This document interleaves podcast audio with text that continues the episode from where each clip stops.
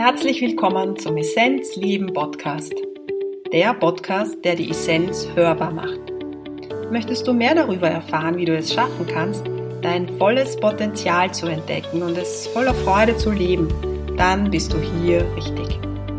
Ich bin Christine und ich habe mir vorgenommen, Menschen auf ihrem Weg zur Essenz zu begleiten und ihre Essenz auch hörbar zu machen. Falls du es nämlich noch nicht wissen solltest, in dir schlummert ein großer Schatz deine Essenz. Wer oder was bist du wirklich? Erkenne deine Essenz und lebe sie. Viel Freude beim Hören.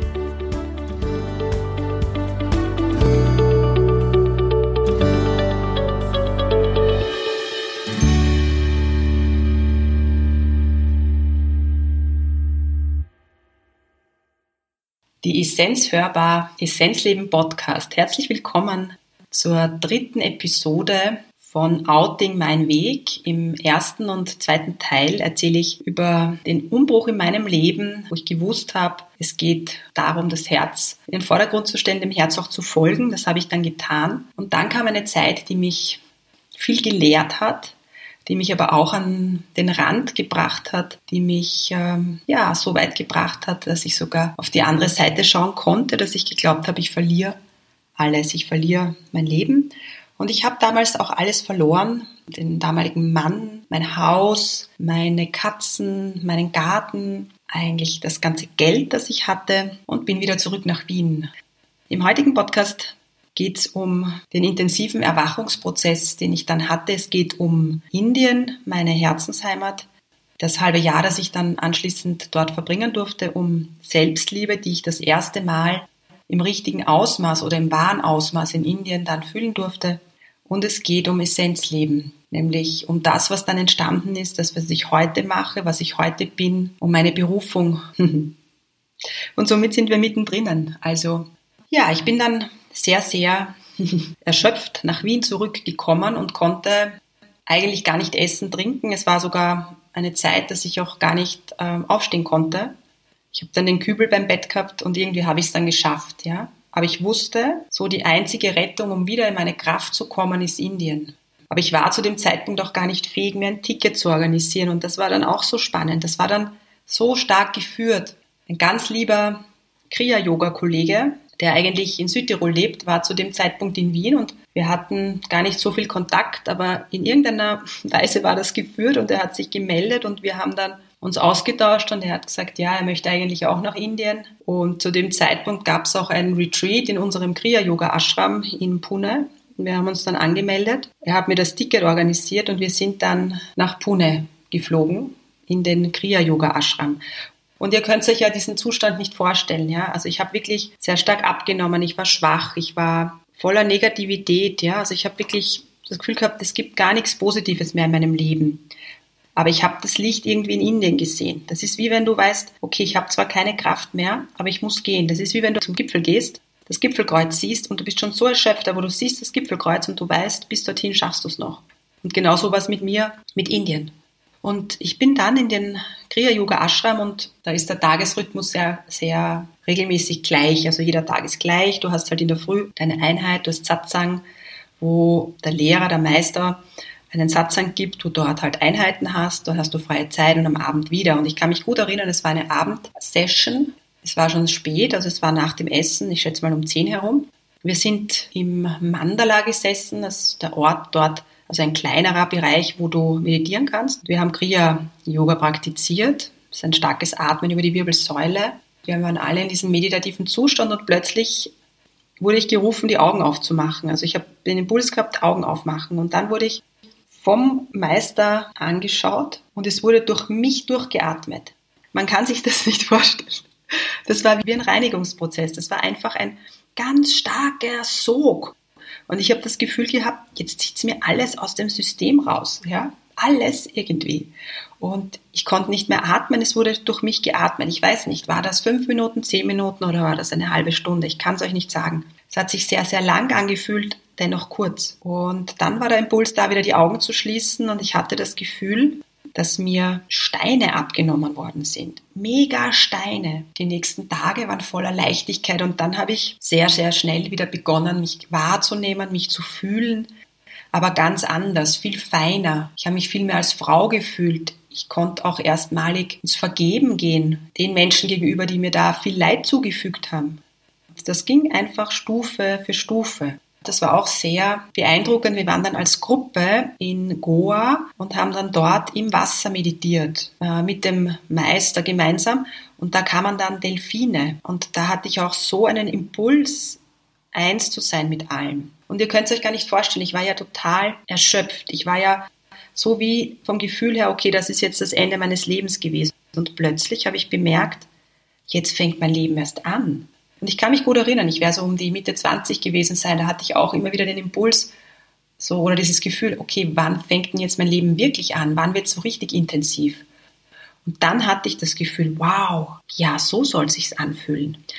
Und dann war mir klar, dass da jetzt ein starker Prozess beginnt, nämlich wie eine, wie eine Reinigung, wie ein Erwachen, wie ein Hellwerden. Dann habe ich mich angemeldet bei der Internationalen Ayurveda Akademie in Pune. Zu dem Zeitpunkt hatte ich meine Ayurveda-Ausbildung in Deutschland schon abgeschlossen, aber ich wusste, ich möchte in Spitälern, ich möchte bei Ärzten lernen. Ich möchte in einem Ayurveda-Spital sein und dort einfach sehen, wie es dort läuft. Und ich war dann in Pune ein halbes Jahr, also zweimal drei Monate, weil in Indien dem Tourismusvisum kannst du immer nur drei Monate bleiben. Ich bin dann ausgereist, wieder eingereist und hatte dann das Gefühl, ich wäre nur geführt. Und wisst ihr, ich war zu dem Zeitpunkt auch völlig angstfrei, weil ich hatte das Gefühl, es kann nichts mehr passieren. Ich hatte alles verloren vom Gefühl her, nämlich diese Dinge im Außen, ja, den damaligen Mann, mein Haus, mein, meinen Beruf oder meine Arbeit, die ich dann da hatte, den Garten, meine Katze, alles Geld, das war alles weg. Und es war wie ein Resetten. Ich habe einfach wirklich in meinem System völliges Vertrauen gespürt, keine Angst.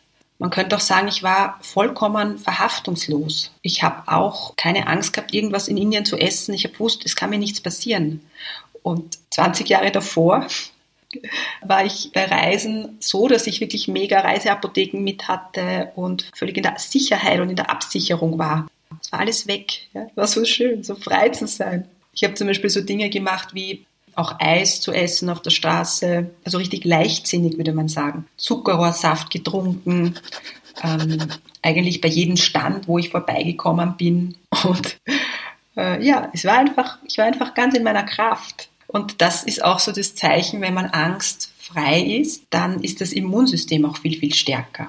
Und ich habe gewusst, ich bin getragen und geführt. Und das war bei vielen, vielen Erlebnissen so. Ihr müsst euch vorstellen, ich habe im Drei-Wochen-Rhythmus die Ayurveda-Ärzte gewechselt. Das heißt, ich habe äh, bei denen gelernt und nach drei Wochen bin ich zu einem anderen gekommen. Und das hat dann auch immer geheißen, ich musste orientieren, musste dort wieder hinfahren und so weiter. Und es war immer so easy alles. Es ist alles so leicht gegangen. Und ich habe bemerkt, dass halt mein Mindset plötzlich in einer ganz anderen Schwingung war. Ich habe wirklich die positiven Dinge runtergeholt und die auch dann in mein Feld gebracht. Und dann kam ein Erlebnis, das mich zutiefst berührt hat und auch geprägt hat.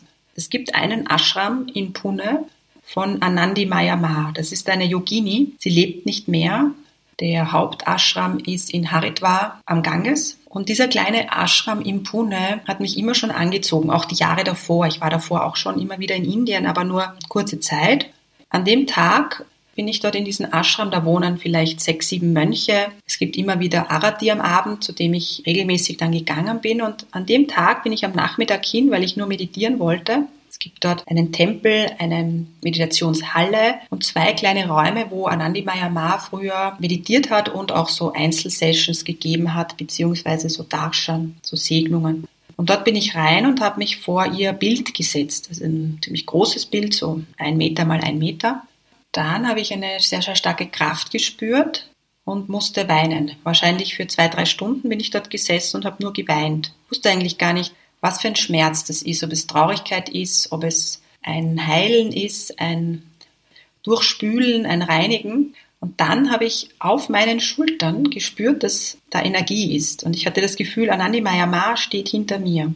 Und dann hatte ich so viel Liebe um mich herum, in meinem Herzen. Ich habe so viel Liebe gefühlt und dann habe ich gefragt, Anandi, ist das deine Liebe zu mir? Und sie hat zu mir gesagt, nein, Christine, das ist deine Liebe zu dir, Selbstliebe. Und das war das erste Mal in meinem Leben, dass ich gespürt habe, was es bedeutet, Liebe zu fühlen. Selbstliebe, All-Eins-Liebe, Unconditional Love. Ich war wie durch, ja, wie im Licht, wie im puren Licht, mit Licht durchströmt und habe dann meditiert und war völlig weg. Da war mir klar, was Meditation bedeutet. Davor konnte ich davon immer nur hm, lesen und habe geglaubt, ich meditiere. Nein, nein, das war der Zustand.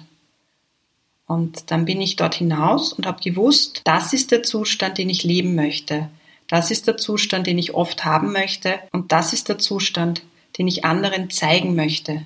Ich möchte andere dorthin führen können, wie es sich anfühlt, ganz bei der Essenz zu sein, ganz dort daheim zu sein und diese Essenz auch zu leben. Und gleichzeitig wusste ich, dass es auch meine Aufgabe ist in diesem Leben, Menschen auf ihrem Weg zur Essenz zu begleiten. Ich würde sagen, es war und ist der schönste Moment in meinem Leben. Ich weiß, dass wenn ich mal ins nächste gehen werde, mich verabschieden werde von dieser Welt, dann wird dieses Erlebnis sehr dominant sein, weil es mich geprägt hat und mich stärkt und mir immer wieder diese Liebe gibt. Aber wisst ihr, es ist noch nicht vorbei von diesen, von diesen Wundern. Indien war war da wirklich eine Zeit, wo ich Wunder erlebt habe, ja, wo, wo ich all das, was ich vorher in Büchern gelesen habe, wo ich das erleben durfte.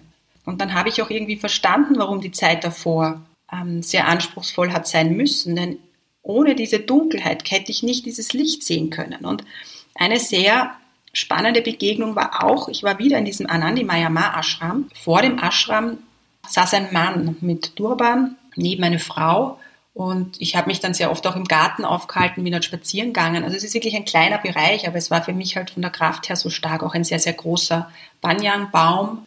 Und die Frau kam dann auf mich zu und sagte, okay, ähm, sie ist halt ähm, hier, um den Guruji zu ähm, unterstützen. Sie ist Zahnärztin, wohnt gleich da in der Gegend mit ihrer Familie. Sie heißt Anjali und ob ich nicht Lust hätte auf einen Darshan, auf eine Segnung vom Guruji.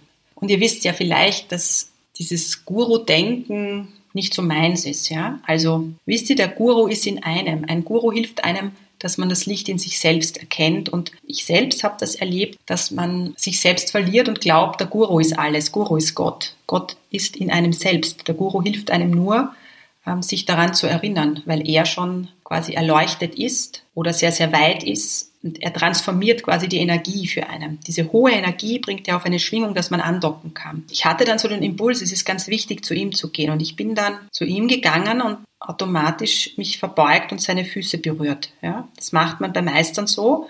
Aber ich hatte das ganz intuitiv und dann habe ich bemerkt, dass ich diese Energie schon kenne. Der da schon hat recht lang gedauert, also er hat mich dann gesegnet.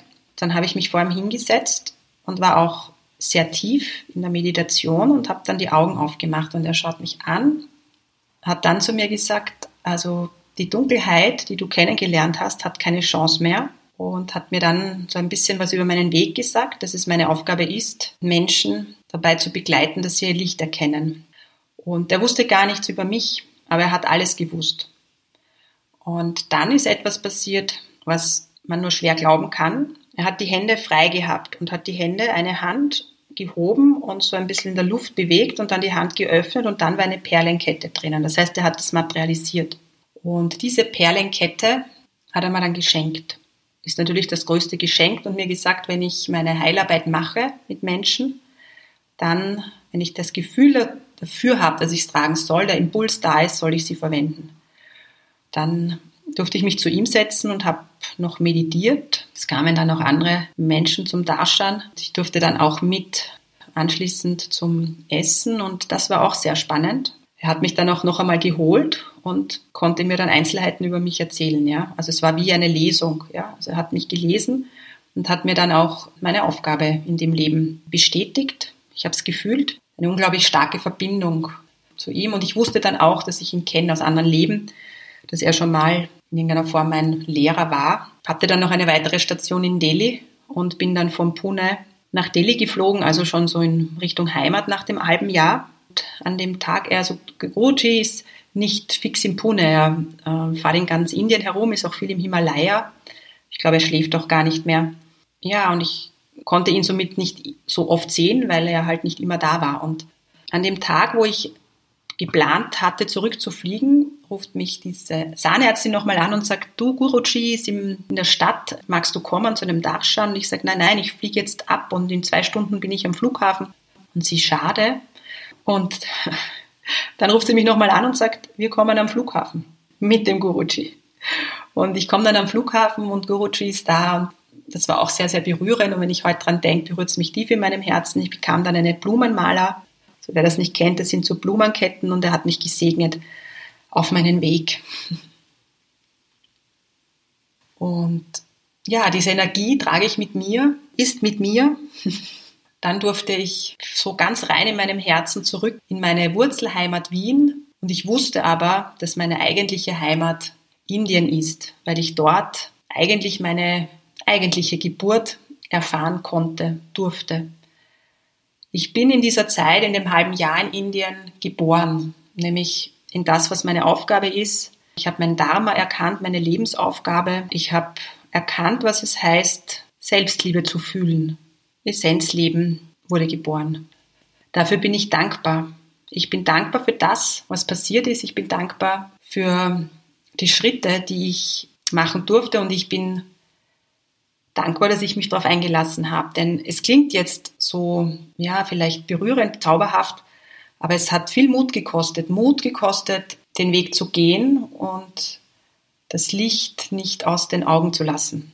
Heute bin ich da, um Menschen zu begleiten, die ähnliche Prozesse machen. Heute bin ich da, um das Licht ein bisschen mehr in die Welt zu bringen und jeden Einzelnen darauf aufmerksam zu machen, dass jeder dieses Licht in sich trägt und dass es wirklich darum geht. Denn das Einzige, was wir ins nächste Leben mitnehmen können, ist unsere Entwicklung im Bewusstsein. Wir können kein Geld mitnehmen, wir können keine Menschen mitnehmen, aber wir können unseren Wachstum mitnehmen und auf das sollten wir uns fokussieren. Was nicht heißt, dass wir nicht auch in der Fülle im Außen leben dürfen, ja, das darf alles da sein. Aber der Fokus ist das Licht. Ich wünsche euch eine gute Zeit und Wer sich jetzt in irgendeiner Form auch gerufen fühlt, ich bin für euch da, ich bin prozessbegleitend, ich arbeite energetisch, viele Tools geschenkt bekommen und freue mich auf mein Sein, Essenzleben, Essenzhörbar. Bis zum nächsten Mal. Alles Liebe vom Herzen.